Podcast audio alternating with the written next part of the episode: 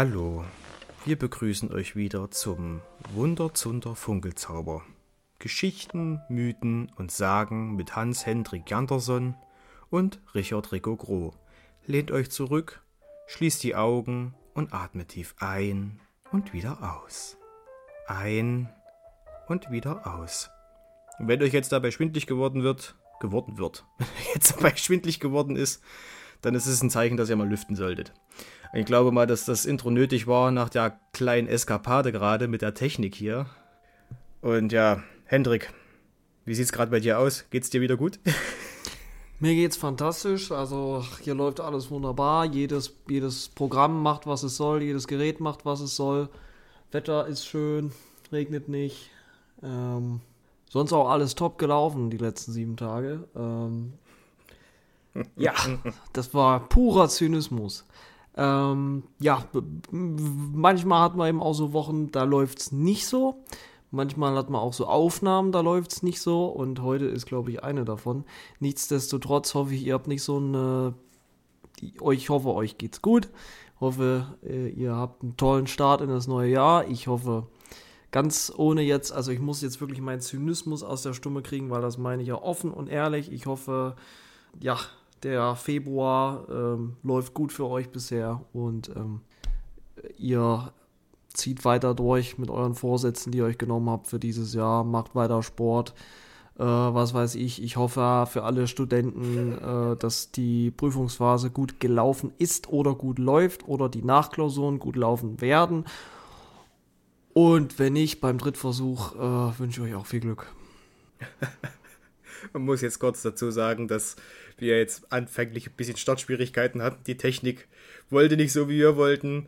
Und ähm, wir sind ja ziemlich transparent und wir richten uns immer ein bisschen nach der Atomuhr im Internet. Ich Idiot hatte gerade am Anfang das Ding nicht aktualisiert, sprich irgendwie waren 15 Sekunden, ähm, ja, wie nennt man das, 15 Sekunden Delay zwischen uns, zwischen Erfurt und Regensburg.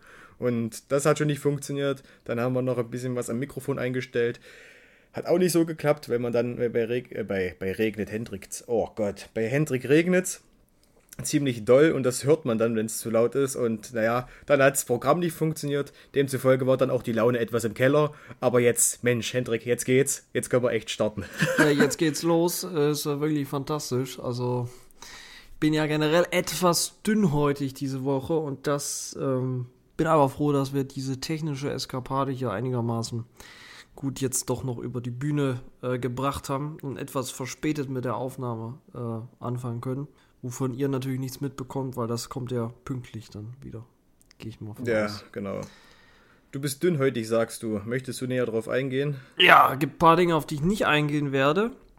Eine Sache, auf die ich äh, hingehen werde, wenn es schon mal, wenn man schon mal so eine schlechte Woche hat, dann, dann kommt alles zusammen. Ja, also äh, das ist eben ein Thema, ähm, da, äh, äh, da dachte ich mir heute, äh, Dienstag war es, glaube ich, diese Woche, da dachte ich mir, jetzt das auch noch. Ähm, da äh, hatte ich nämlich den Vorfall, dass ja, ich mein Auto zur Werkstatt bringen wollte, ähm, weil es komische Geräusche gemacht hat. Und diese komischen Geräusche, die sind dann viel schlimmer geworden auf den Weg zur Werkstatt. Und äh, ja, ich will jetzt ja gar nicht in die mechanischen Details reingehen. Auf jeden Fall läuft das auf einen wirtschaftlichen Totalschaden hinaus. Jetzt, jetzt ist jetzt eigentlich alles nicht so schlimm. Es ist ein ersetzbarer Gebrauchsgegenstand, aber seit 16 Jahren im Familienbesitz, da hängt schon Seele dran. Aber wir werden den vermutlich nie aufgeben, sondern ganz in Ruhe werde ich den auf den Hof stellen und werde da mal so ein bisschen dran, dran, dran, dran rumgucken, was da noch zu retten ist kennen ja auch ein paar Leute, die sich ein bisschen auskennen. Nichtsdestotrotz muss ich mir da jetzt eine Übergangslösung für meine Mobilität überlegen, beziehungsweise habe mir auch schon eine überlegt. Aber ja, so viel zu dem leidigen Thema. Ähm, ansonsten läuft es ganz gut. Stress ist natürlich trotzdem sehr hoch im Moment, ähm, aber das ist ja eine gute Sache, wenn man sich gerade von gewissen anderen Dingen ablenken muss und gebe somit die Frage zurück an dich, wie geht es dir? Zunächst muss ich erstmal sagen, Hendrik, das mit dem Auto, denkst du nicht in Bezug auf die letzte Folge, dass das ein Zeichen ist? Das ist absolut kein Zeichen, äh, denn äh, die Übergangslösung, ein schöner, ähm, roter, italienischer, ja, äh, der wird das Tempolimit auf jeden Fall ausreizen. Das, äh, das wird, das wird, also roter italienischer, das ist kein Ferrari, also ich bin nicht, äh, ne, aber trotzdem süßer kleiner und äh, ich, ich, ich, ich freue mich, ich freue mich. Das ist schön, okay. Lassen wir jetzt einfach mal so stehen. Das Thema gabeln wir nicht nochmal auf. Ich habe keine Lust, wieder so ein Streitthema zu machen. Ja, weiß gar nicht, was ja. du gegen den individualisierten, den motorisierten Individualverkehr hast. Wie wir das damals, ich habe ja mal Wirtschaftsingenieurwesen für Verkehr, Transport und Logistik studiert, drei Semester. Da haben wir das so genannt, Autofahren wir mögen es ja in Deutschland, komplizierte Wörter für einfache Sachverhalte zu äh, äh entwerfen. Äh, du, äh, ich, ich äh, weiß gar nicht, ob das jetzt zu persönlich ist, ich glaube nicht, aber du hast doch auch ein, ein motorisiertes Individualfahrzeug. Ja, natürlich habe ich ein Auto, aber das hatte ich auch letztens gesagt. Ich hatte ja auch gemeint oder erzählt, dass ich ja pendeln muss äh, nach Regensburg rein, weil ich ein bisschen außerhalb fahre und Bayern wie jetzt schon so häufig gesagt, ÖPNV nicht gut kann. Und da bleibt mir letzten Endes auch keine Wahl. Selbst in Regensburg, ja, ist der, ist der öffentliche Nahverkehr einfach schlecht. Deswegen, selbst wenn ich in Regensburg wohnen würde, müsste ich, bräuchte ich wahrscheinlich eins, weil es ist halt nur Bus und die fahren, ja, also regelmäßiger als äh, auf dem Dorf damals, klar. Aber nichtsdestotrotz sind die Zeiten und vor allem auch die Routen ziemlich komisch. Das lässt dann quasi nicht zu, das Auto irgendwie abgeben zu können. Mhm. Ja, aber. Also, ich wollte ja auch, ich habe ja auch nicht in der letzten Folge gesagt, um das nochmal kurz eine, eine Bezugnahme zu machen. Ich will damit auch nicht sagen, dass das alles scheiße ist und dass das alles schlecht ist. Nein, das nicht. Es war einfach eine hitzige Diskussion. Es ging ja hauptsächlich um, ein, um einen kleinen Einfall meinerseits bezüglich ähm, äh, Autofahrer, die nicht Auto fahren können. Und äh, da hatte ich also eine kleine Idee und daraufhin ist es ein bisschen eskaliert. Aber sei jetzt erstmal das Thema, ich möchte da jetzt nicht nochmal drauf eingehen. Ja, wie es mir geht. Grundsätzlich kann ich sagen, dass es mir tatsächlich gut geht. Ich war mal, ja, die letzten Tage mal wieder krank gewesen. Und das stagniert jetzt gerade wieder so ein bisschen. Und ach, ich will, ja, ich will nicht schon wieder rumheulen und geht wahrscheinlich gerade jeden so. Ja, ansonsten war halt wieder viel Stress, hab viel gemacht, äh, viel, viel gelernt, Klausuren und tatsächlich jetzt die Woche haben wir auch, ähm, ich weiß nicht, ob du das kennst, wir hatten bei uns im Kurs jetzt so ein Medienprojekt, wo wir ja mehr oder minder so einen Film drehen mussten mhm. und dann äh, ja das Ergebnis war. Ist aber cool sowas, finde ich persönlich. Ja ja, ähm, aber kennst du das jetzt zum Beispiel? Du guckst einen Film und der Film ist, ist wirklich so, so, so schlecht, dass du, dass es einfach so unangenehm ist, dass du wegschaltest. Also ich kenne das schon damals, ich, ich kenne das halt damals von so Fil von so Schulprojekten. So manche, die wurde, wurde, wo so, die haben sich echt Mühe gegeben. Was ist so peinlich, es ist so cringe und so scheiße gemacht, aber es ist Mühe reingeflossen, dass du so in diesem Zwiespalt, gerade bei so Videos, wir haben auch manchmal in der Schule damals schon, schon Videos äh, gemacht für Projekte. Dann so denkst, ja, ich quäle mich jetzt, weil sie haben sich ja echt Mühe gegeben. Ich gucke mir das jetzt an und gebe da irgendwie Feedback, aber ja, ich kenne das. Ja, genau. Also wir hatten ja auch nur zwei Tage Zeit. Ähm, war dann ein bisschen knapp gewesen, aber ist dennoch, ja, wie soll ich sagen, gelungen. Es ist lustig, aber tatsächlich auch, Sehr schön. aber auch wirklich cringe. Ich kann es dir gerne mal zeigen irgendwann. Ähm, es, ist, es ist jetzt zu groß, um das irgendwie zu verschicken. Ja, ansonsten hatte ich die Woche etwas wenig Schlaf, aber nichtsdestotrotz ja, bin ich immer noch fit und schlag mich durch. Habe jetzt Gott sei Dank Urlaub und ähm, nutze die Zeit ein bisschen, um auch etwas ab abspannen zu können. Soweit erstmal. Ansonsten gab es großartig nicht viel Neues. War halt viel Schulisches, aber jetzt nichts Relevantes irgendwie zu erzählen.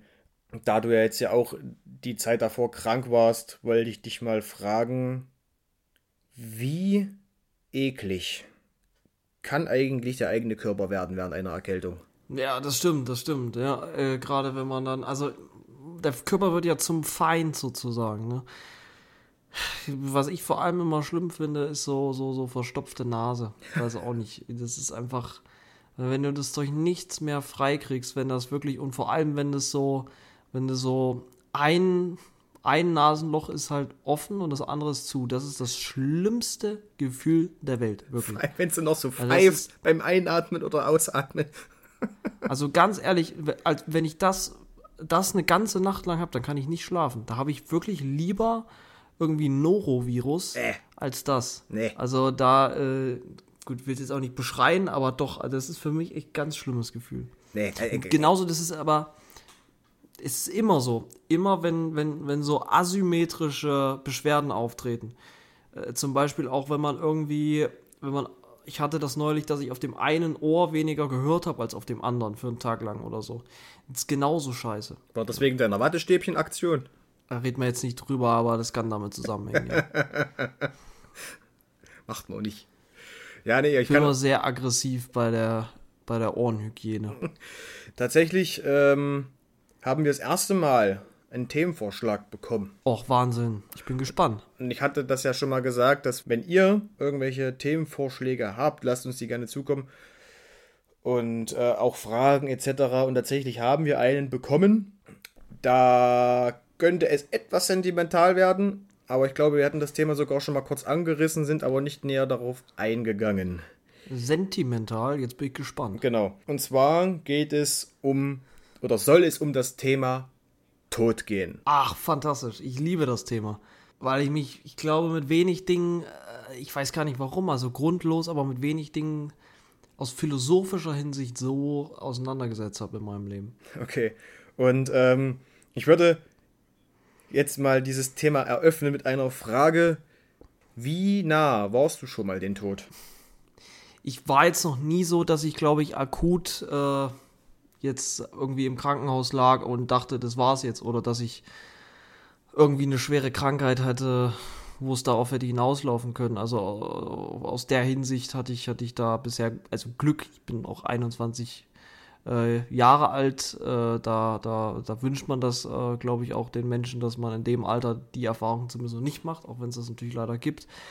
Es gab einmal eine Situation, da bin ich, war ich Beifahrer einer ehemaligen Mitschülerin, die ähm, sich ein bisschen beeilt hat und äh, in einer sehr unübersichtlichen Kurve auf der Landstraße versucht hat zu überholen. Derjenige, der in der rechten Spur war, hat dann Gas gegeben und von vorne kam ein LKW und es war wirklich Zentimeter. Es war Zentimeter. Ich, man hat dann kurz geschrien, weil es waren auch noch zwei andere im Auto und hat sich dann gesammelt und dann drüber gelacht, aber eigentlich war das schon recht nah an zumindest äh, schwerer Verkehrsunfall. Also das ist eigentlich, aber das ist halt das ist eine Situation, die hatten, glaube ich, viele schon mal. Und äh, ja, also dementsprechend, ich war, bin dem Tod bisher in meinem Leben sehr weit fern geblieben. Wie sieht das bei dir aus? Ich glaube, bei dieser Autofahrt war auch meine Freundin dabei, ne? Ja, ja, war sie. Ich kenne ja. die Geschichte nämlich schon irgendwo her. Ja, oh, scheiße. ja. Ja, ja, vor allem bei, bei so einer Aktion, da siehst du ja aber auch genau, dann, dann siehst du es ja kommen. Weißt du, da, du kannst dich ja wirklich so Sekunde für Sekunde irgendwie drauf vorbereiten. Das ist so, Ja, so ganz ich war auch fest, Gefühl. ich war fest davon überzeugt, es knallt. Es war physikalisch eigentlich, also war dann am Ende, also die ganze Situation war eine Vollkatastrophe, äh, an was, was, was fahrerische Leistung angeht. Aber wie der, die Fahrerin es dann geschafft hat, ähm, äh, irgendwie das Unglück abzuwenden, das war faszinierend, ja. Das ist dann schon wieder Kunst. Das war Kunst, ja. Ja, bei mir, mh, also, ich, was heißt erinnern? Ich erinnere mich an eine Sache tatsächlich, da war ich aber noch Kind. Da war ich bei meiner Oma. War da irgendwie am Spielen, keine Ahnung, was ich da gemacht habe. Auf jeden Fall, um mal kurz die Szenerie zu erklären. Da ist auf dem Hof an eine, an eine Hauswand so ein, war damals so ein Blech gelehnt, wo unten drunter Kies war. Und an den Tag hat es geregnet damit dieses Blech gesichert ist, war quasi äh, so ein Eisenstab in die Erde gerammt, damit es nicht runterrutscht. Und ich bin quasi, ähm, hab dann stand auf diesem Wellblech, weiß nicht, was ich da gemacht hatte, ich war auf alle Fälle allein und bin dann weggerutscht. Mein Körper hat Oh. sich quasi in Richtung dieses ähm, Eisenstabes geneigt beim Fallen. Ich weiß nicht wie. Ich konnte mich mit äh, meinem Fuß irgendwie abfangen und habe mich dann an diesen Eisenstab irgendwie festgehalten und habe mich dann davon weggedrückt. Hm. Ansonsten, Also wär's quasi fast von einem Eisenstab durchbohrt worden. ja, da war auch spitz, also da war keine, das war, das war nicht flach oben, sondern da war so Ja. spitz, Oh, so, ja. weißt du, so abgeflextes Ding war das, so nach dem Motto, ja, Oder passiert schon ah, nichts. So, so war das so ein reingesteckt. Und dann- wäre das schon. Und dann gab es noch äh, eine Erzählung meiner Eltern, da kann ich mich nicht mehr dran erinnern. Da wäre ich wohl fast ertrunken. Es war äh, Mhm. im, im Pool bei uns zu Hause. Also wir haben keinen mehr, aber damals hatten wir noch einen. Und mein, ich wollte halt baden und mein Vater war da quasi schon drin, weil ich weiß nicht, alt ich da vier, fünf, keine Ahnung. Kannst ja nicht alleine schwimmen, ne? Kannst ja nicht mal drin stehen.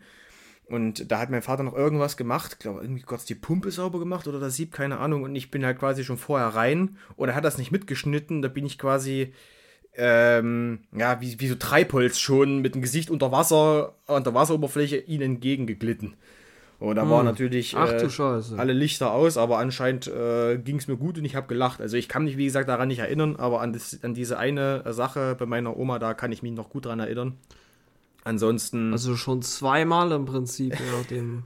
quasi schon zweimal. Also das ist das, woran ich mich noch in, Man sagt ja, sieben Leben hat eine Katze. Bist zwar keine Katze, aber. Nee, Gott sei Dank nicht. Da würde ich, da würd ich, da hätte ich schon, also, nee.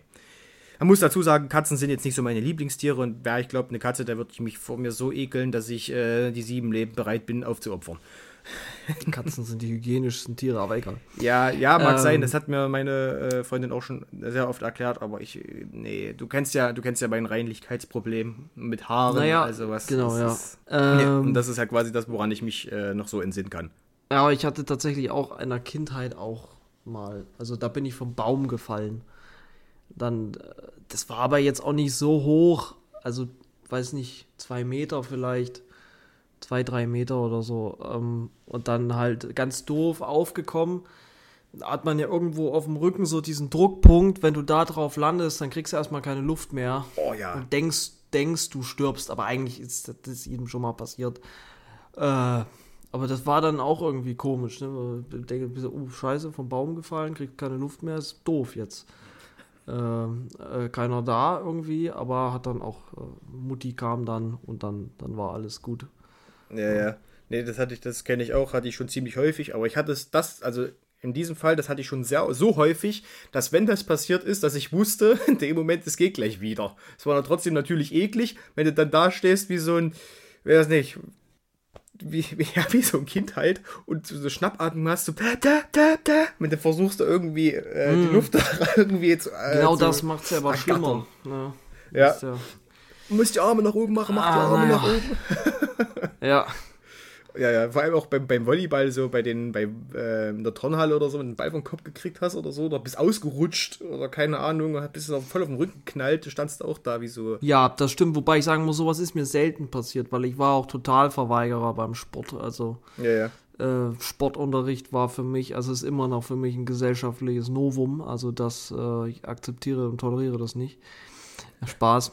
Finde es schon wichtig, dass es Sportunterricht gibt. Ähm, aber ich hatte da nie Bock drauf und ich habe mich immer auch wirklich. Ich habe auch immer so, ich bei Bällen bin ich immer konsequent äh, ausgewichen, weil ich dachte mir, warum soll ich die fangen? Ich habe sowieso keinen Bock auf euer Primatenspiel. Äh, bin ich einfach mal ausgewichen. Und dadurch habe ich auch die Fähigkeit entwickelt, wirklich sämtlichen Unfällen beim Sport zu entgehen, weil ich wusste, jedem Springseil auszuweichen, jedem, jedem Ball auszuweichen, weil ich einfach wirklich sportlicher Betätigung bis auf jetzt mittlerweile ein bisschen Kraftsport äh, wirklich erfolgreich aus dem Weg gehe in meinem Leben. Ja, so viel erstmal zu Sport. Bleiben wir nochmal beim Thema, nicht, dass wir jetzt dann doch Ja. abdriften. Apropos Driften, äh, Autos, Spaß. äh, Ähm, ja, äh, Thema Tod, ja. ja, genau, also je, jeden wird es irgendwann ereilen, das ist klar. Wie gehst du damit um? Also, wie gehst du, wie gehst du mit deinen eigenen Tod um? Ja, gut, äh, gut, du kannst dann nicht großartig nicht viel umgehen, wenn du tot du bist, halt tot, dann war's das. Dann Mit der Vorstellung des eigenen Ja, Todes, genau. wie würde ich sagen. Ja, da, äh, das, das wird, wird, wird jetzt ein bisschen monologisiert, glaube ich, weil ähm, ich habe da, also da könnte ich wirklich, da könnte ich stundenlang drüber reden, weil ich hatte so eine kleine Sinnkrise. Das war eigentlich eine große Sinnkrise vor zwei Jahren, weil ich dieses Thema Tod, das hat mich da irgendwie eingeholt. Ich weiß nicht warum. Also es war, war kein, gab keinen konkreten äh, Grund oder so. Nur das, das kam dann irgendwie einfach, dass ich mir gedacht habe, scheiße, äh, irgendwann stirbst du. Und was ist dann? Das war der Tod an sich, dieser Moment, äh, das ist, davor habe ich, da habe ich weder Angst noch irgendwelche Bedenken vor, weil in dem Moment wird so viel DMT und Adrenalin im Kopf freigesetzt, dass du dich fühlst wie der Geilste. Also sterben wird sich nicht schlecht anfühlen. Aber was ist danach? Das hat mich immer beschäftigt, weil ich dachte mir, das wäre schrecklich, wenn einfach nichts danach wäre. Wenn das jetzt und dann geht die Zeit ja unendlich weiter und ich bin unendlich sozusagen im Nichts. Ich existiere für die Unendlichkeit nicht mehr. Und ich habe mich dann extrem ausführlich mit dem Thema beschäftigt. Das war über die Weihnachtszeit 2020, glaube ich. Ähm, und habe äh, Nietzsche angefangen zu lesen, äh, was, was mir zum Beispiel sehr geholfen hat, neue Perspektiven aufgegeben hat. Und habe dann für mich sozusagen, ich habe mir so diese ganzen Theorien angehört von den äh, von den Materialisten angefangen, die wirklich ganz hart sagen, es gibt kein Leben nach dem Tod, es gibt nichts nach dem Tod. Du bist dann äh, im Nichts bis hin zu denjenigen, die sagen, du bist dann, fliegst dann in den Himmel, dann kommt Jesus und ihr guckt euch zusammen Netflix an, keine Ahnung. Finde sowohl den einen Gedanken, das eine Extreme, als auch das andere schwachsinnig. Ich kann mir nicht vorstellen, dass es nach dem Tod ähm, nichts mehr gibt.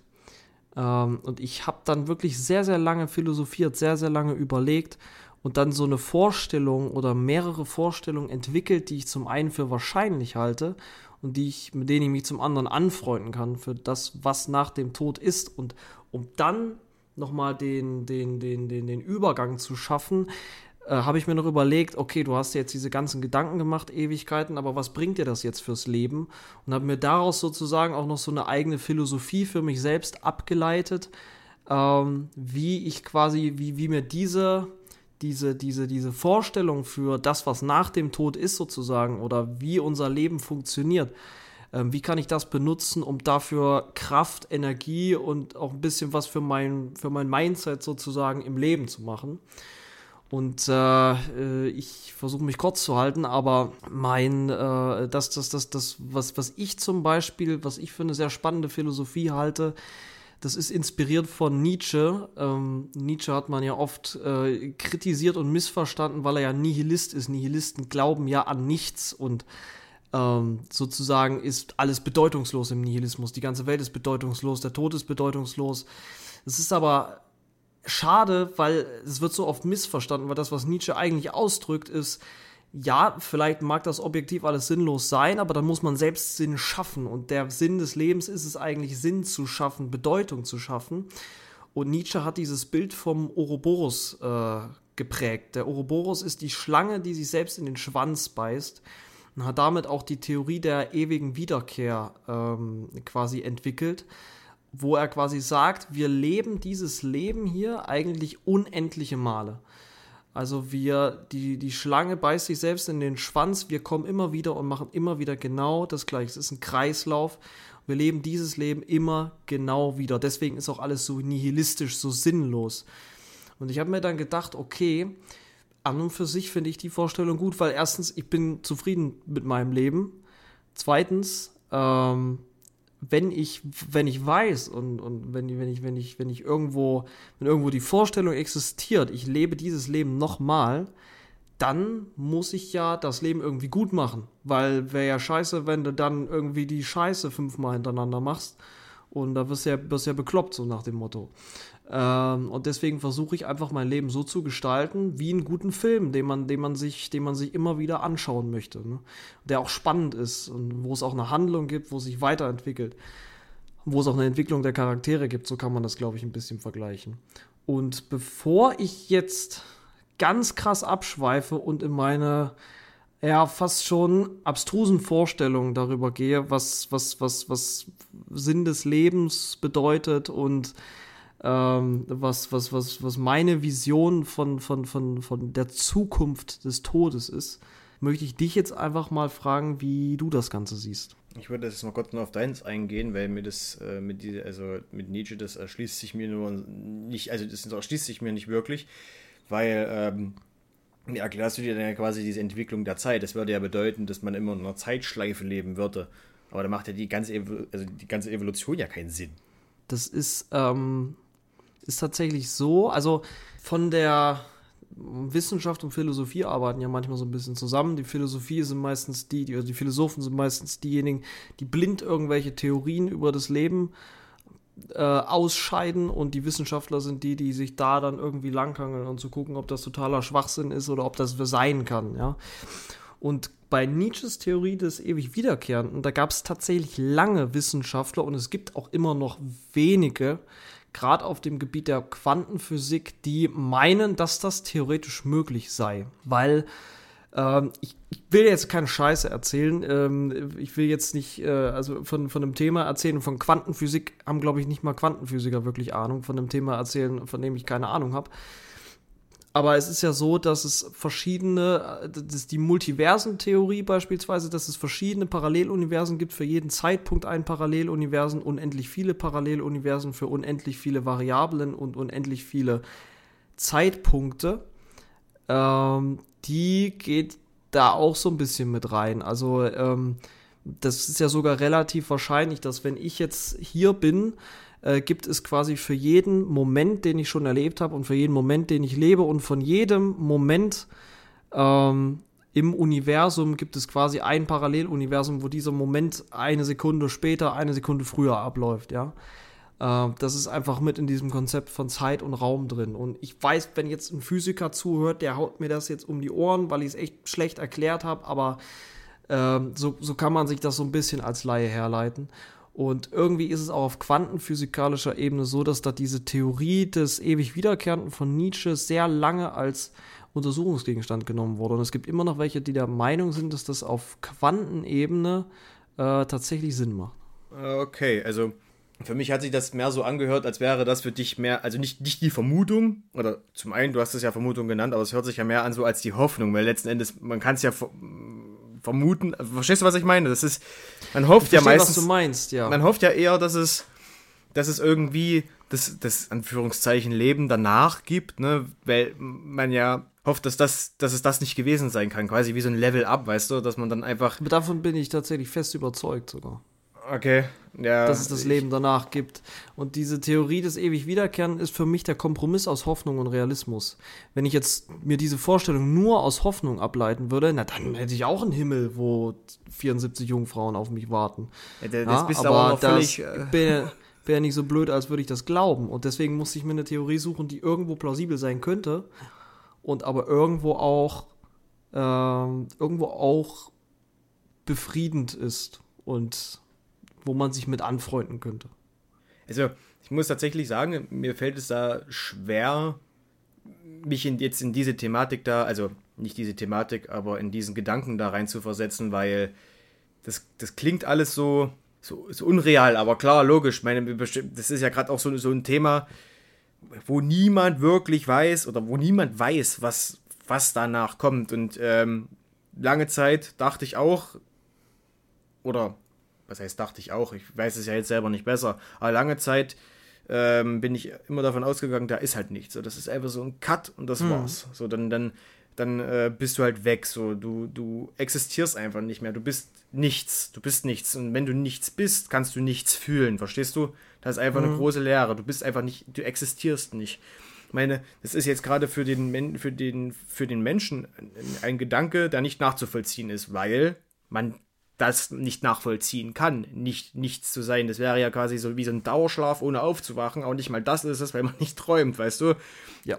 Also ganz komisch. Und das hört sich auch so, so komplett krude an und komplett verwirrend und auch vielleicht auch ein bisschen dumm, aber, aber ich, das ist halt so ein Gedanke, den man sich irgendwie im Bett zu Gemüte führt, wenn man ein Buch liest und kurz mal abdriftet, weißt du, so, wo man dann wirklich so meine Minuten, Stunden dann über so über dieses Ding äh, nachdenkt und dann immer von eins ins andere kommt. Dann denkt man ja wirklich über die, über die verschiedensten Sachen nach, die da. Ich verrenne mich gerade, aber das ist so richtig. Lied von singen. Hast du eine Vorstellung davon, was, was nach dem Tod ist? Ja, ja, naja, ich hadere ja gerade sehr, wenn ich versuche, das irgendwie zu erklären, was da, was da meine Gedanken waren, beziehungsweise sind. Unter anderem dachte ich auch schon mal über diese, in Anführungszeichen, Wiedergeburt nach. Eigentlich kann es nicht sein, weil dann wären wir ja schon allein schon mal viel, viel mehr Menschen. Wenn jeder Mensch, der gestorben ist, wiedergeboren werden würde. Und gut, die Frage ist ja auch, wenn du wiedergeboren wirst, als was wirst du wiedergeboren? Wenn du so Baum hast, wenn du so Baum bist, dann, bist du, dann weiß ich nicht. ja, das Thema ist, das, das, das, das Spannende ist, wir können nichts ausschließen und nichts belegen, weil der Gegenstand des Todes, das Bewusstsein des Menschen, das Bewusstsein ist ein Gegenstand, über den wir aus wissenschaftlicher Sicht weniger wissen als über das Universum. Das menschliche Bewusstsein ist, ist schlechter erforscht als, als die Ozeane. Hm. Das menschliche Bewusstsein ist das größte Rätsel dieser Erde und es ist so perfide, weil weil wir ja Bewusstsein sind. Ja, also der, der jetzt mit euch, also mit, mit euch redet und mit dir redet, äh, das ist ja, die Gedanken entspringen ja meinem Bewusstsein. Und ich weiß, wir wissen quasi alle nicht, was eigentlich das, was uns am nächsten ist, das, was wir sind, aus wissenschaftlicher Perspektive ist. ist faszinierend. Das wird jetzt gerade so, so, so schwurbelig. Es, gibt, es ergibt ja auch vieles einfach keinen Sinn. Das ist, ja das ist nicht schwurbelig, das ist nicht schwurbelig. Es ist ja auch wie mit dem Urknall. So, eigentlich knallt und alles ist fort. Hier hat's knallt und alles war da. Weißt du, das ist eigentlich so ja. voll entgegen jeder. Aber das ist auch so Urknall, äh, solche Themen, das ist, das ist irgendwo alles noch wissenschaftlich irgendwann herleitbar. Das Bewusstsein ist wirklich auf einer, das ist nochmal auf einer ganz anderen Ebene. Das ist für mich das spannendste Thema, was es gibt, Bewusstsein. Deswegen auch Thema Tod, Thema Sinn, mhm. Thema was ist das Universum? Sind wir vielleicht das Universum? Weil wir sind ja bewusst. Und nur wer bewusst ist, kann, kann Dinge wahrnehmen. Das ist ja. diese, diese, diese, diese Doppel, äh, wie heißt denn das? Ich habe echt Physikunterricht, puh, habe ich nie aufgepasst. Äh, bereue ich manchmal so im Nachhinein, aber dieses Doppelspaltexperiment, hieß das so? Dieses äh, mit, mit irgendwas, wo man so eine Scheibe und da hat man da Licht durch und dann war irgendwie Schatten, jedenfalls, keine Ahnung. Ich habe es mir irgendwann mal durchgelesen und ich fand es interessant. Ja. Ähm, wenn man das irgendwie noch ein bisschen weiter springt, weiter, wie gesagt, Disclaimer, wissenschaftlich, irgendwie physikalisch, fragt mich nicht, bitte nicht. Natürlich erzähle ich da, also keine Ahnung. Ich interessiere mich eher für, die, für, für, den, für das philosophische Zeug drumherum. Ähm, da ist es, ist es, irgendwie kann man dieses Experiment jedenfalls über drei Ecken darauf beziehen, dass es möglich ist, dass im Universum äh, Dinge, das ist wirklich, das ist jetzt wirklich kein Geschwurbel oder so, das ist wissenschaftlich, das ist zumindest eine wissenschaftliche Theorie, dass Dinge, die, die nicht wahrgenommen werden können, die sich also in einem in einer Ecke vom Universum befinden, wo wirklich 0,0 an irgendwelchen äh, äh, Teleskopen oder Lebensformen oder so äh, äh, hinkommt, um diesen Bereich des Universums wahrzunehmen, ist es relativ wahrscheinlich, dass da tatsächlich in dem Moment auch gar nichts ist. Das hat irgendwas mit elektromagnetischen Wellen und, und Stringtheorie und ich habe keine Ahnung von Wissenschaft, bitte fragt mich nicht, ich fand es nur interessant. Weil dieser Bereich quasi erst wie so in einem Videospiel kann man sich das vorstellen, äh, gerendert wird, wenn irgendjemand diesen Bereich wahrnimmt. Das heißt, wie wir Dinge wahrnehmen, verändert die Eigenschaften von Dingen. Und das ist, das hat was mit Quantenphysik zu tun. Das ist, das ist ein quantenphysikalisches Thema. Und es gibt auch einige Wissenschaftler, die, die die Seele, die das Bewusstsein an sich als quantenphysikalischen Gegenstand betrachten, die also sagen, man kann die Seele, das Bewusstsein, das, was wir als Seele bezeichnen, Seele ist natürlich ein blöder esoterischer Kackbegriff, aber das, was wir als Bewusstsein bezeichnen, dass sich das eventuell mit einer klar definierten Abfolge von Quantensequenzen definieren lässt. Und dann wäre es im nächsten Schritt, ah, ich liebe solche Themen, das ist so abgespaced, dann wäre es im nächsten Schritt auch möglich, beispielsweise diese Abfolge nachzubilden und das Bewusstsein äh, zum Beispiel in eine Cloud hochzuladen. Ja, dass man quasi einfach digital weiterlebt danach. Nicht ein Klon von einem, ein digitaler Klon, sondern dass man dann wirklich aufwacht, boah, bin ja in der Cloud jetzt. Ja, und das ist alles, äh, ach, das ist alles so spannend. Ich bin wirklich gespannt, was, was wir da auch in unserem Leb, in unserer Lebzeit, die hoffentlich noch lange ist, ähm, was wir da alles so mitkriegen werden an, an Entdeckungen und Entwicklungen, weil ich bin fest davon überzeugt, so 18., 17. Jahrhundert, das war die Zeit, da, da, wurde, da wurden die Ozeane entdeckt. da war die Seefahrt groß, jetzt das 20. Jahrhundert, da wurde das All so ein bisschen entdeckt, man, man, man war auf dem Mond. Ähm, ich habe echt die Hoffnung, dass das 21. Jahrhundert vielleicht das wird, wo man sich mal dem, dem Bewusstsein widmet. Sorry für den langen Monolog. Alles gut, alles gut. Es, ist, es geht ja, also ich muss auch ehrlicherweise sagen, ich habe mich mit diesem Thema nicht so intensiv befasst wie du. Das, weil für mich ist einfach, es ist für mich nicht greifbar und was für mich nicht, nicht, also was für mich nicht greifbar ist, zumindest in diesem Ausmaß nicht greifbar, damit beschäftige ich mich auch einfach weniger, weil es gibt keine, äh, keine äh, Erkenntnisse so wirklich darüber, es gibt nichts Handfestes, sprich, ja, brauche ich nicht reinzugucken, so, weißt du? Das ist wie so, mhm. das ist halt. Das sind wir fundamental Deswegen opfer, opfere, ich mich, ja. opfere ich mich meistens solchen Themen immer nur auf, wenn ich äh, irgendwas Intus habe, weißt du? So, mhm. und, ähm, und so, dann, das, ich will nicht sagen, meine Zeit mir einfach zu schade dafür, aber im Moment ist es einfach so und deswegen schaffe ich es dann auch, also möchte ich mich dann auch mit solchen Themen nicht wirklich auseinandersetzen. Aber jetzt um nochmal auf, auf das äh, spre zu sprechen zu kommen, was du ähm, gesagt hattest bezüglich diesen, was man nicht wahrnimmt, kann nicht existieren. Habe ich das so richtig mhm. vernommen? Das wollte ja letzten Endes aber genau auch. Genau was, was ist zumindest in diesem Moment nicht da. Das heißt nicht, dass es nie existiert. Das ja, aber das würde ja im Umkehrschluss heißen, dass wenn ich jetzt in einem anderen Raum bin, dass jemand, der im anderen Raum ist, auch weg ist. Nee, weil das ist ja jemand. Das ist ein bewusster Mensch, der was wahrnimmt. Das heißt, da ist alles da muss wirklich ein Bereich sein, aus dem wir keine Signale wahrnehmen können. Ja, also, aber du hast Licht hat ja Weg, äh, Schall hat ja Weg. Also wenn jetzt kommt ja auch irgendwann erst, wenn gut, was heißt Schall? Schall kann im Universum nicht. Ja, ja, also, der Stern, der jetzt in, in, in so und so viel Lichtjahren ist, den, den sehen wir. Zumindest sehen wir das, was er war vor so und so viel Lichtjahren. Ähm, aber wenn jetzt in dem Bereich von, vom Universum eine, eine, Box ist, ja, oder es geht um einen Stern, der so weit weg ist, dass das Licht äh, quasi, ähm, dass das Licht nicht einmal die gesamte Distanz zu uns reisen kann. Und da so ein Bereich hat, das ist natürlich eine abstrakte Vorstellung.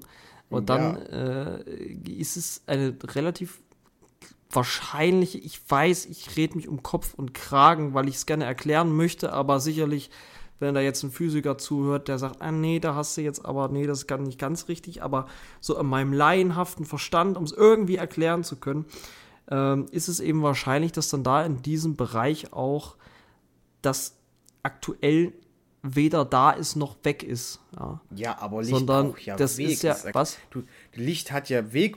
Du hast ja gerade gesagt, wenn ein Stern erlischt, dann kriegen wir, also dann scheint er ja noch jahrelang und wir sehen das Licht.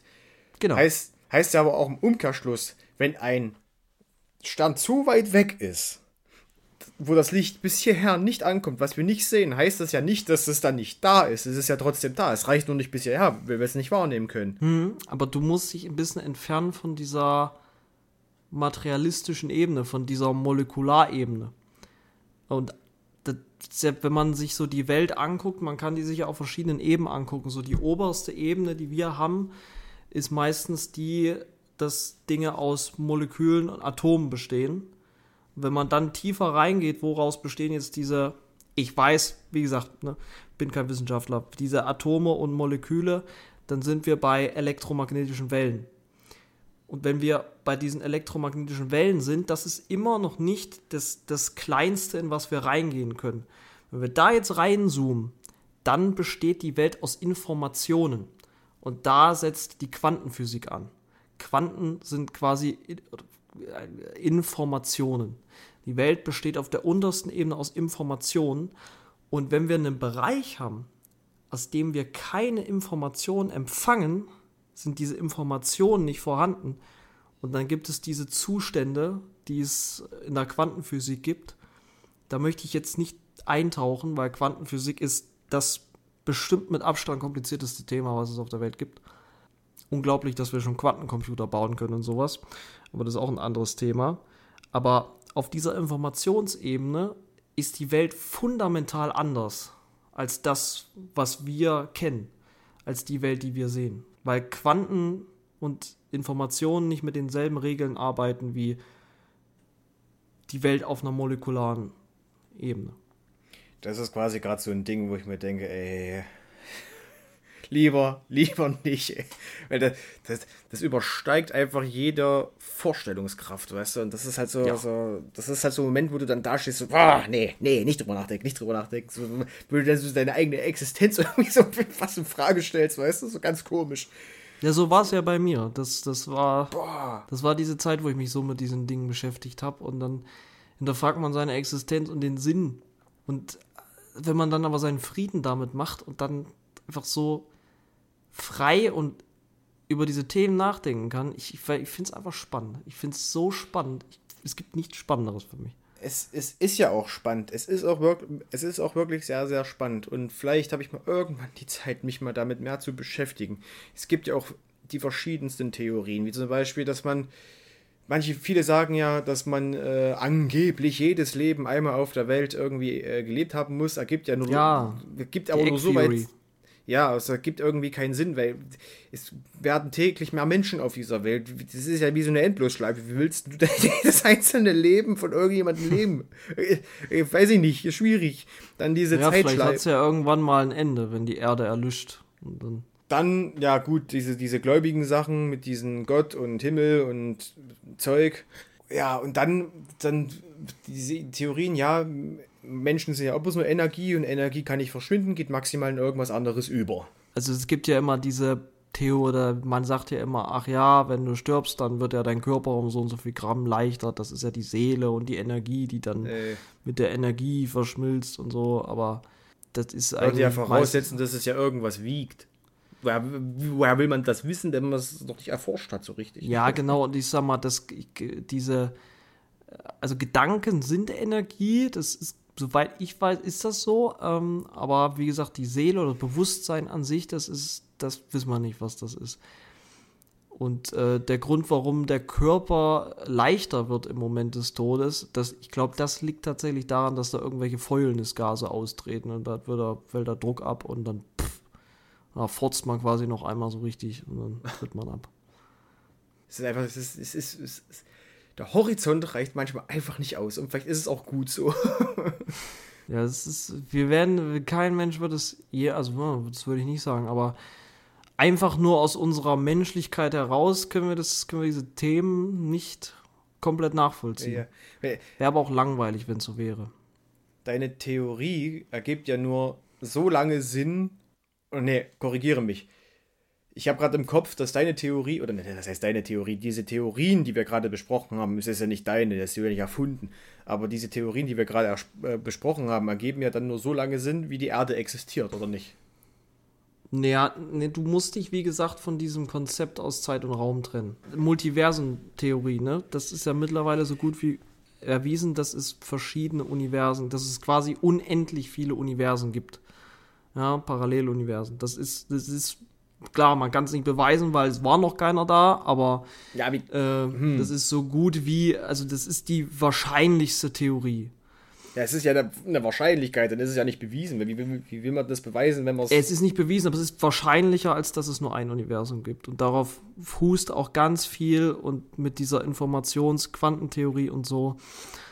Und wenn, wenn wir unendlich viele Universen haben, dann, also die Erde, das ist wieder diese materialistische Ebene. Auf der kannst du nicht denken bei dem Thema. Sondern äh, Zeit und Raum, das muss man unabhängig voneinander betrachten. Es gibt für jeden Zeitpunkt und es gibt unendlich viele Zeitpunkte und es gibt unendlich viel Raum und für jeden Zeitpunkt und für jeden Raumpunkt gibt es ein Universum, was genau an dieser Stelle, an diesem Punkt ist. Das heißt, in diesem Universum endet vielleicht die Zeit irgendwann, aber es gibt dieses Universum, eine Kopie von diesem Universum in jedem Zeitpunkt, in jedem Entwicklungsstadium und mit jeder möglichen Variable. Also es gibt auch gerade ein Universum, wo du nicht hinter einer weißen Tapete sitzt, sondern die Tapete ist grau. Wie, wie, das, das, das hört sich, das hört sich so an, als wäre es fest. Wissenschaftlich. Ja, das ist, das ist ja, das ist eine Vermutung wahrscheinlich. Oder, das ist keine Vermutung, das ist der wahrscheinlichste Fall und da haben wir schon kluge Köpfe dahinter gesessen. Also du kannst gerne recherchieren, aber das ist das, was wissenschaftlich ich kann's mir halt einfach nicht. Das ist halt das, ich kann es mir einfach nicht vorstellen, weißt du, das ist gerade so. Es hört sich einfach nur absurd an. Es ist nichts für Pragmatiker. Es sei denn, ah. du bist ein Quantenphysiker und Pragmatiker. Dann ist es was für dich, aber. Ja, aber gehen wir jetzt erstmal von den eigenen Tod weg. Wie gehst du mit dem Tod anderer Leute um? Ich hatte bisher in meinem Leben erst einen wirklich schweren Verlust und ich, ich kann da, glaube ich, also, weil ich bin dann eher in der Situation, dass ich mich erstmal darauf konzentriere, äh, wer ist denn jetzt noch betroffen von dem Tod dieser Person und wer ist jetzt gerade vielleicht in noch tieferer Trauer als ich und guck dann erstmal da, ob ich dem Menschen da helfen kann. Ähm, das ist aber auch so meine eigene Art, das zu verarbeiten, weil dann redet man natürlich auch mit denen und, und versucht oder redet mit denen und versucht denen quasi zu helfen, Trost zu spenden. Und dann denkt man ja auch selbst drüber nach und spendet sich dann auch selbst Trost. Ähm, grundsätzlich, ich, ich hasse, also ich, ich, ich hasse Verluste. Ich hasse es, wenn Dinge endgültig sind.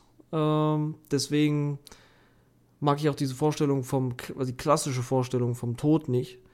Ähm, aber ja, so, so, so gehe ich damit um. Und dadurch, dass ich ja auch meine eigenen Vorstellungen habe, wie wir gerade erörtert haben, ähm, kann ich damit auch ganz, ganz gut umgehen. Wenn man, also was heißt gut umgehen? Das ist immer scheiße, sowas, aber ähm, ich bin da jetzt nicht derjenige, der dann in eine, in eine, tiefe Depression verfällt oder so. Also ich, ich würde schon behaupten, dass ich da recht gefasst reagieren kann, aber mir trotzdem auch die Zeit nehme zu trauern. Ja. Hm. Wie, wie ist es bei dir? Also ich hatte jetzt schon mehrere Verluste schon mitgemacht, ja. Ähm, einen bisher schwierigen, wo ich glaube, das Ganze noch, noch nicht äh, verarbeiten konnte oder vielleicht nicht verarbeiten wollte, weiß ich nicht. Das Ding ist bei mir, dass ich mich mit den Gedanken, dass äh, alles Leben endet, mit der Erkenntnis, sagen wir es mal so, mit der Erkenntnis, dass alles Leben endet. Und das ist auch meine Herangehensweise an, der Sache, an diese ganze Sache. Gibt es so eine gewisse, in Anführungszeichen, Vorbereitung. Weißt du? Mhm. Wo ich mich einfach psychisch schon irgendwie auf diesen Moment vorbereite. Klar, meine, ich, ich glaube, dieses Argument kann man sofort zerreißen, wenn man sagt, ja, wenn es aber plötzlich passiert durch einen Autounfall, meine, dass man sich darauf vorbereiten kann, wenn jetzt jemand krank ist und diese, diese, diese Krankheit ausweglos ist, dann ist es so ein Prozess. Ich meine, dann mache ich mir dann auch nichts vor. Das war ähm, bei meinem Opa ja ebenso der Fall, wo man schon gemerkt hat, so es geht so peu à peu zu Ende. Und, und das ist quasi so ein Prozess, wo man, wo, wo ich dann relativ schnell realisiere, was passiert. Sicherlich hat man dann irgendwo noch die Hoffnung, aber wenn das, wenn dieser Fall schon so eindeutig ist, kann ich damit, ja, was, was jetzt wirklich gut umgehen. Das, ich will es auch nicht beschreiben. Bisher gab es auch noch nie diesen Fall, wo ich wirklich richtig viel Hoffnung reingesteckt hatte. Aber ich konnte damit bisher relativ gut umgehen und es hat mit mir mich mal meinen wenig gemacht, eben aufgrund dieses langen Prozesses. Hm. Die Frage, die, die ich mir immer stelle, was wäre, wenn es plötzlich passiert, durch einen Autounfall oder durch einen anderen Unfall oder keine Ahnung, wenn, wenn, wenn dir ein Mensch unvorbereitet aus dem Leben genommen wird. Das ist, glaube ich, das, wovor ich am meisten Angst habe und nicht weiß, wie ich darauf reagiere, weil das ist, ist ja quasi diese Überraschung. Und dann merke ich ja dann auch selbst, wenn ich darüber nachdenke und wenn ich das hier so gerade erzähle, ergibt es ja dann relativ, ergibt es dann auch relativ wenig Sinn, wenn, äh, wenn, wenn ich halt quasi immer zu mir selber sage, ja, das, alles Leben endet, das ist das Einzige, was, was auf dieser Welt ja so oder so passiert. Das ist das Einzige, was wirklich fest ist. Alles Leben endet. Das ist das, was jedem widerfährt, was jederzeit passiert. Und dennoch sind dann viele sehr betroffen, logischerweise. Ich, ja, wie soll ich sagen, es ist immer dieser Überraschungsmoment, so wann und vor allem wie, wie schnell. Bei mir kommt es darauf an, ist es ein Prozess, kann, in diesem Prozess kann ich mich darauf vorbereiten oder geht's so? In diesem Fall hatte ich halt, hatte ich bisher noch nie, dass irgendjemand mir da relativ schnell aus dem Leben gerissen wurde zumindest bisher von keinem nahestehenden Menschen, also mir persönlich nahestehenden Menschen. Die mir nahe standen, das war meistens dann immer so ein Prozess, wo man sich dann tatsächlich darauf vorbereiten konnte und wo es wirklich eindeutig war, so, ey, jetzt, es geht zu Ende. So, das, ich wüsste nicht, wie ich reagieren würde, wenn jetzt äh, meine Eltern plötzlich versterben würden oder mein Bruder oder meine Freundin, keine Ahnung. Weiß ich ja, nicht. an sowas also will man gar nicht denken. Darf nee. man auch gar nicht denken an sowas. Man beschäftigt sich ja dennoch mit diesen Sachen, aber es ist schwierig. Ja, nee, kann ich sehr gut nachvollziehen. Das stimmt. Man, man, man verwehrt sich ja auch quasi so, äh, wehrt ja quasi die eigenen Gedanken dagegen irgendwann auch ab, weißt du?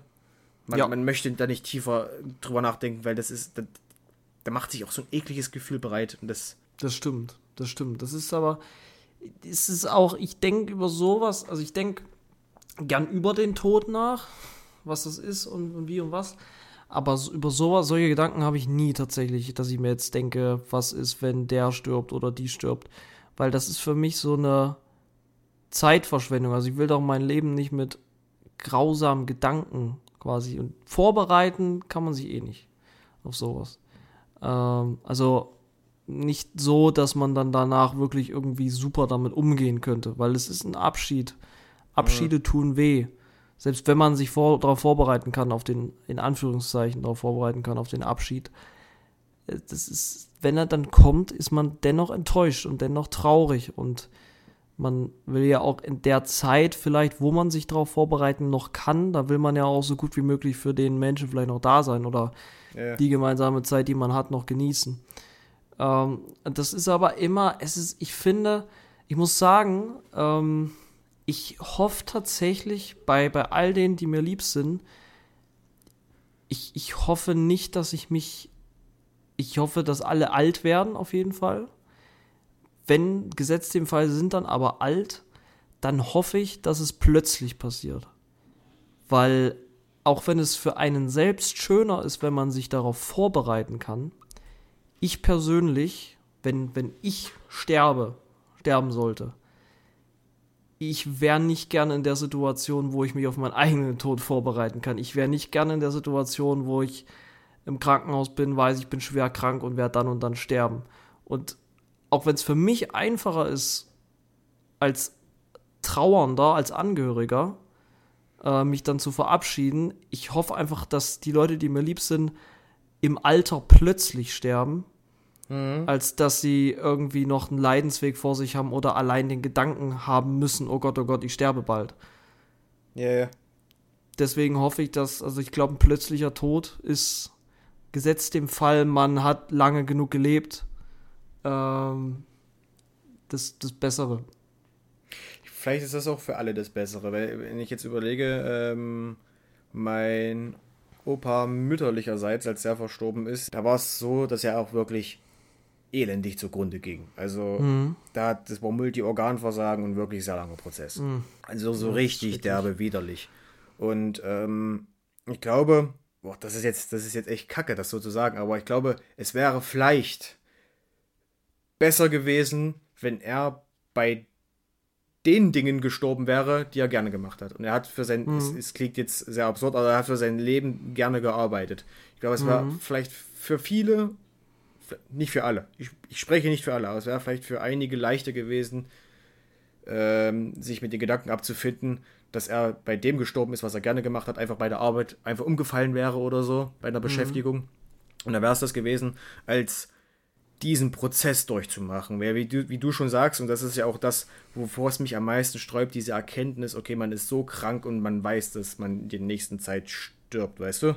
Ja. Das ist halt so ein Ding, das ist, glaube ich, so, das Wissen ist das ekligste und ich würde, ich weiß nicht, ob ich tatsächlich diese Information haben wollen würde. Ich glaube, das Leben wäre ein anderes, wenn man wüsste, wann man stirbt. Ja. Das sind so, manchmal manchmal, also Informationen sind Segen und Fluch zugleich. Manchmal ist es einfach besser, manche Informationen nicht zu haben. Ja, das stimmt. Einfach im Ungewissen zu bleiben. Da stimme ich dir zu. Da stimme ich dir voll und ganz zu. Also dem habe ich auch nichts hinzuzufügen. Und tatsächlich, für meinen eigenen Tod wünsche ich mir keinen anderen, als bei dem zugrunde zu gehen, was ich irgendwie gerne mache. Nur, nur nicht zu früh, das ist wichtig, nur nicht zu früh.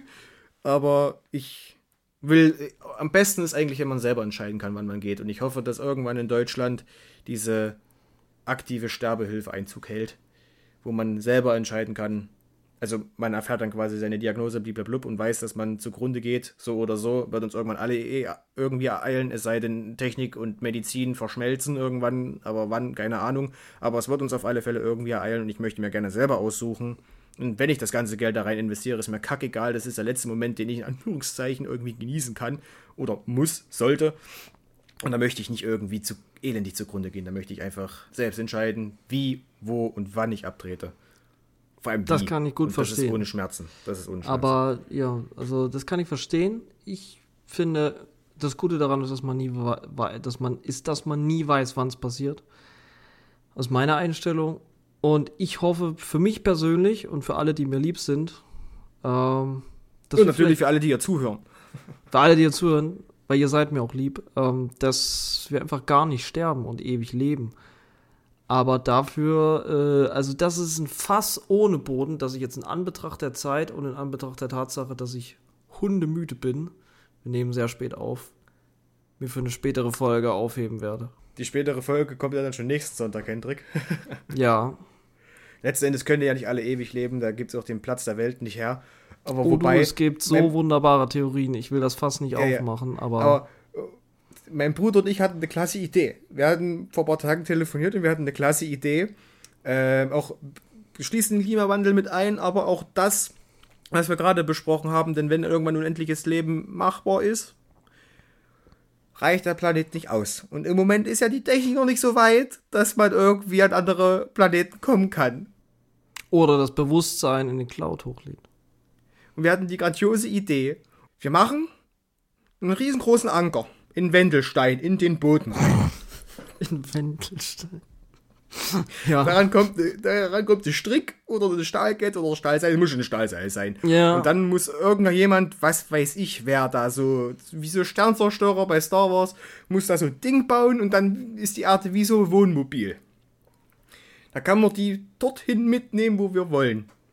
Hm. so, also das Ding eine Anhängekupplung dran und dann geht's einfach los. Also wir bauen quasi ein, quasi ein Raumschiff, da hängen wir die Erde dran und den Anker bauen wir an die Burg Wendelstein. Genau, ja, nicht an die Burg, irgendwo im Wendelstein rein, da. Ja, da hinten, wo es wo es zum wo es zum Kali, wo es zu der Rekultivierung geht. Ja, keine Ahnung. Die, die in Wendelstein wohnen, die können dann nach Roslem oder so, also Platz. Ja. Die drei Leute, die ja, ja. So, dann können wir los.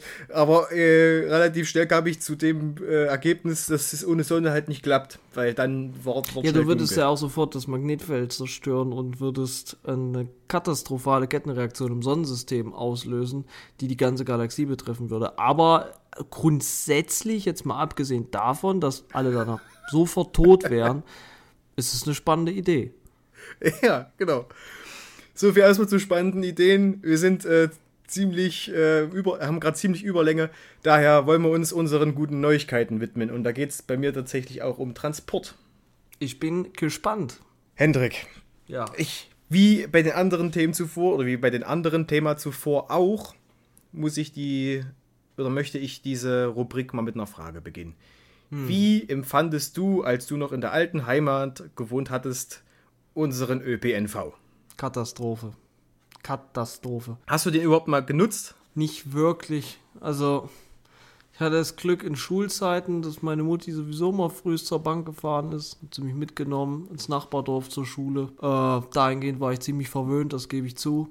Und ja, ich habe den halt benutzt, um mal in die Stadt zu kommen, ne, nach Erfurt oder so. Aber da musste mich ja auch Mutti zum Bahnhof fahren. Weil sonst wäre es ja eine Katastrophe geworden mit dem Bus. Also, äh, ist ja, ich habe wirklich, ich habe aus, aus, aus, aus Lust und Laune manchmal früher einfach so geguckt, wie die, wie die Busrouten aussehen, wenn du von einem Dorf bei uns ins andere willst, weil das halt immer übelst lustig ist, weil das ist meistens so wie so ein, wie so ein Ring, der, der offen ist oben. Das heißt, du musst einfach wirklich einmal komplett drumherum fahren, obwohl das Dorf eigentlich quasi das Nachbardorf ist oder so. Also das ist bescheuert, bekloppt, kaputt, furchtbar, fehlerhaft. Also Katastrophe. Dem kann ich tatsächlich nur zustimmen.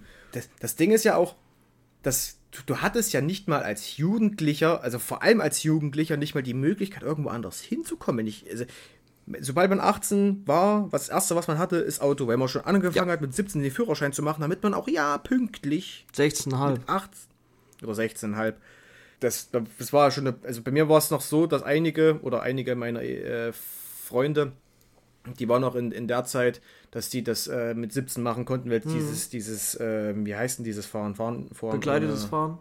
Ja, genau, weil es das damals noch nicht gab. deswegen haben ja viele äh, so früh wie möglich eigentlich angefangen, den Führerschein zu machen, weil es ansonsten nichts gab. Sei es jetzt für das, fürs Motorrad oder für, für Auto. Man hat quasi die Möglichkeit gesucht, einfach selbstständig von A nach B zu kommen, weil also andere Möglichkeiten gab es einfach nicht. Und das Problem ist ja auf dem, auf dem Dorf oder da, wo wir herkommen, dass ja dann tatsächlich nur diejenigen, die erwachsen sind, von A nach B kommen. Hm. Oder die nach, also die Jugendlichen oder alten Menschen, die zählen ja auch dazu, alte, kranke Menschen, die sich auch vom Auto verabschiedet haben, freiwillig oder unfreiwillig, hm. dass die dann auf diejenigen angewiesen sind, die Zeit haben. Oder das ist nicht häufig der Fall. So, ja. Und tatsächlich hat sich jetzt diesem Problem laut FAZ die Deutsche Bahn angenommen. Oder will sich diesem Problem annehmen. Der Endgegner, die Bahn. Und zwar ist der Plan ein Bus- bzw. Shuttleverkehr auf Zuruf. Das, was ich ja schon mal in der ersten Folge oder in der zweiten Folge mal gesagt hatte, soll quasi jetzt so mehr oder minder umgesetzt werden. Und zwar fragt sich jetzt wahrscheinlich jeder, wie wahrscheinlich auch du, Hendrik, wie das Ganze aussehen soll. Hm. Und der Plan ist, dass die Busse über eine On Online-Plattform gebucht werden und mhm. ähm, die fahren dann quasi nach der Buchung diese virtuellen Haltestellen an. Warum virtuell? Also das meint quasi eine Haltestelle, welche auf der virtuellen Karte des Busses als Haltestelle gekennzeichnet ist. Mhm. Das ist dann quasi so in der App. Das ist das ist, ja. kein wirkliches, ja. kein wirklicher Haltestelle-Schild oder so. Vielleicht gibt es das, keine Ahnung, weiß ich nicht, aber man sieht dann quasi auf der App, auf der Seite, wo diese Haltestelle sein soll. Ob das eine Straße ist, Nummer, keine Ahnung. Die Preise, die orientieren sich dann quasi an diesen üblichen oder schon etablierten ÖPNV-Tarifen. Mhm. Was es da jetzt ähm, für einzelne Karten gibt oder so, das ist noch unklar, aber es wird sich so wohl daran orientieren. Das Ziel ist es auch, dass es ähm, nicht zu teuer wird, dass das auch die Leute nutzen. So, und der Plan ist es quasi bis 2030 rund 200 Millionen Fahrgäste in diesem On-Demand-Verkehr zu transportieren. Also On-Demand heißt quasi auf Zuruf. Das ist ambitioniert. Damit soll dann tatsächlich jeder zweite Kilometer auf dem Land über einen solchen flexiblen Dienst abgewickelt werden. Wichtig mhm. zu erwähnen ist, dass der schon bestehende öffentliche Verkehr nicht ersetzt, sondern ergänzt werden soll. Quasi sollen dann äh, neben den Bussen und Bahnen, die in manchen Dörfern fahren und manchen halt nicht, auch äh, dies als reguläre Alternative angeboten werden. Mhm. Diesbezüglich ergibt sich aber auch ein Problem, nämlich die Finanzierung, weil die Kommunen sollen diese Art der Rufbereitschaft standardmäßig in ihr Nahverkehrsangebot aufnehmen, aber müssen dann logischerweise auch die Kosten selbst tragen, was dann eine zusätzliche Belastung darstellen könnte mhm. neben diesem anderen Verkehr. Nichtsdestotrotz könnte das für die Menschen aus, aus den ländlichen Regionen ein, finde ich, attraktives Angebot werden. Ja. Und ähm, darüber hinaus könnten sich auch die Kosten dafür drastisch senken, wenn, und so ist es auch geplant, Hendrik, irgendwann diese, diese autonom fahrenden Busse eingesetzt werden. Das ist spannend, ja. Hier bei uns äh, gibt es tatsächlich einen oder zwei, die das, die schon fahren. Okay, aber da muss ja logischerweise trotzdem noch ein Fahrer dahinter sitzen, ne? Für Sicherheit und so. Mm, ich hab, ich, der fährt so häufig, dass ich noch nie gesehen habe. ich weiß nicht, ob das hier nur so ein Test ist, aber ähm, tatsächlich gibt es hier einen oder zwei. Und ähm, es gibt auch schon allgemein erste Erfahrungen mit solchen flexiblen Services, aber ähm, die sind noch sehr überschaubar. Mhm. Aber ich bin auf alle Fälle sehr gespannt, was dabei rumkommt und ähm, wie das dann die Le Leute auch nutzen, weil das muss ja quasi ähm, im Gegensatz zum Auto attraktiver werden, dass das die Leute nutzen. Und vor allem ist das gerade auch richtig schön für die Menschen, die kein Auto haben, aus diversen Gründen, ob das Jugendliche sind, die noch kein Auto fahren können, oder äh, wie schon gesagt, ältere Menschen oder kranke ältere Menschen oder einfach noch kranke Menschen, die, nicht, die ebenso nicht Auto fahren können, die dann das nutzen können. Das mhm fände ich ziemlich geil. Und äh, da ist ja jetzt schon 2030, gut, es sind noch fünf, was haben wir jetzt, was haben wir 2023? Es sind ja noch sieben, sieben Jahre.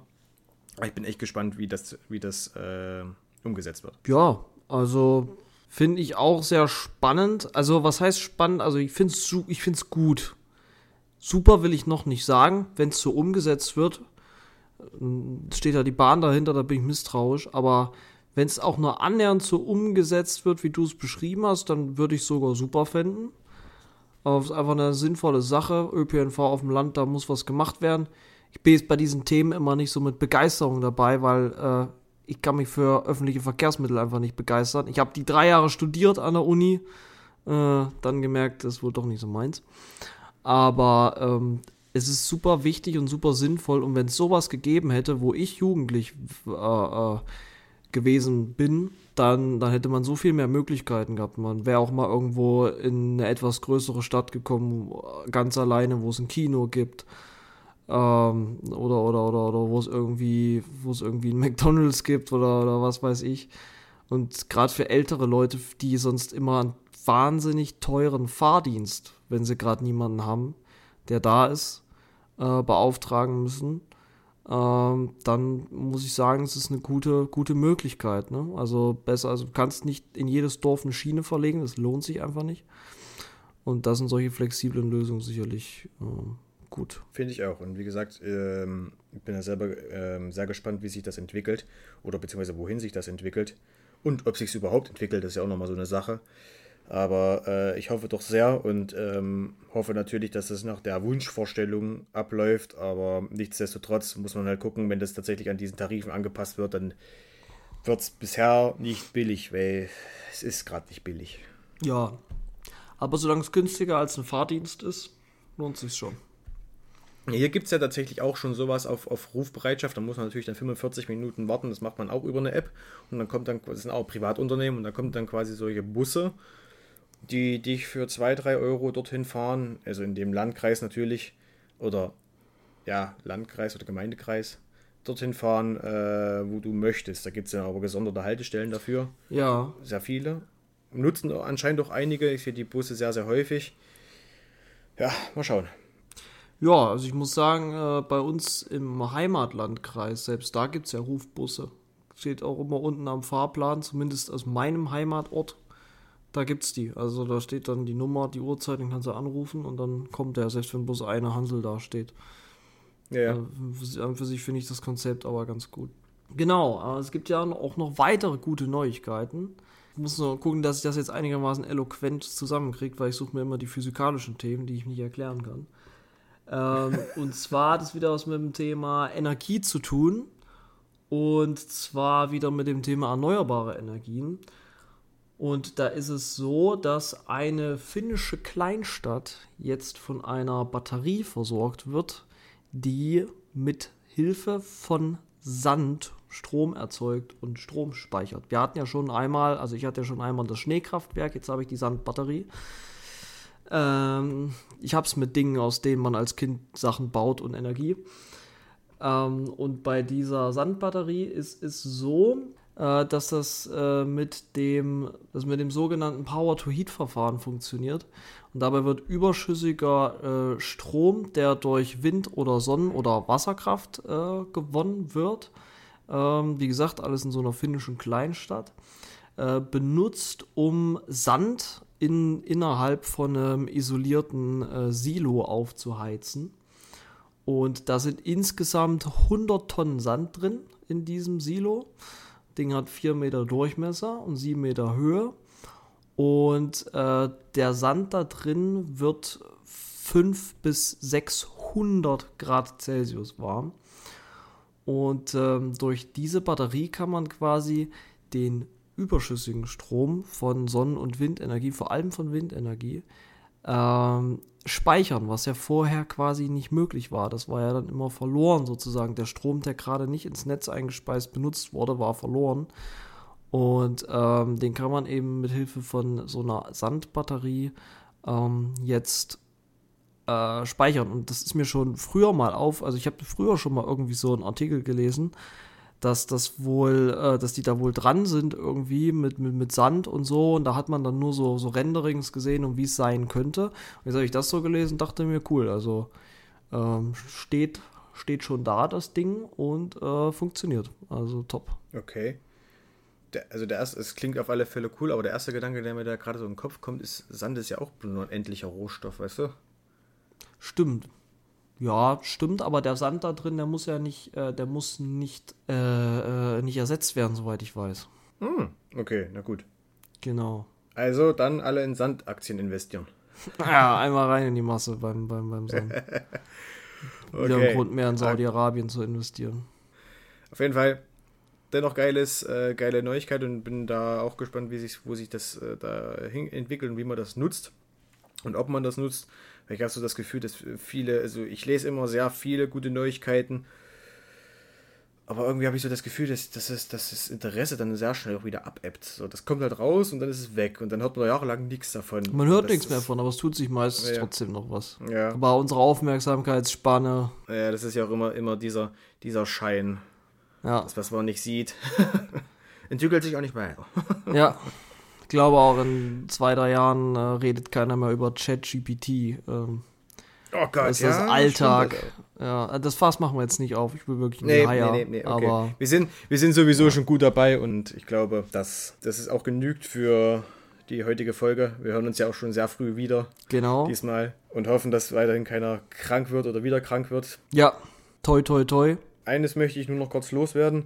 Zum einen, die Leute, die diesen Podcast hören und das feiern, was wir machen, macht Werbung. So, haut das Ding in die Story rein, teilt das, keine Ahnung. Bisher teilen nur wir das oder eben das über die Seite und wenn es euch gefällt, teilt das, damit helft ihr uns. Und ähm, ja, sorgt dann natürlich dann auch für ein bisschen mehr Reichweite. Wir wollen langsam hier mal ein bisschen in Fahrt kommen, ein bisschen, bisschen, Ja. bisschen hier Da kann ich nur zustimmen. Genau. Und ähm, des Weiteren, alles Gute zum Geburtstag, Mama. Oh, alles Gute. Alles Gute auch von mir. Ich hoffe, dass ähm, du einen schönen Tag hast. Hattest, je nachdem, wann du es hörst. Wenn du es noch an den Tag hörst, wünsche ich dir eine schöne Feier. Genau. So viel soll erstmal gewesen sein. Ich rufe jetzt dann sowieso an. Soweit erstmal. War es auch von meiner Seite. Und ähm, wir, wie gesagt, wir hören uns sehr früh wieder. Ich bin jetzt mittlerweile auch schon sehr müde und äh, ja, ich muss mich hinschmeißen. Ich denke mal, wenn ich dir in die Augen gucke, sieht es bei dir ähnlich aus. Ich mach gleich, ich fahr gleich runter. Also hier, das ist wie äh, Handy ist auf 1%, du weißt nie, wann es ausgeht. Ja, okay, gut, dann soll es auch so gewesen sein. Ähm, von meiner Seite aus war es das. Wünsche euch einen schönen Sonntag, eine schöne Woche. Wir hören uns äh, nächsten Sonntag wieder. Bis dahin, bleibt gesund. Genau. Schöne Woche, schönen Sonntag, schön Ende Februar. Äh, macht's gut, Nachbarn. Alles klar.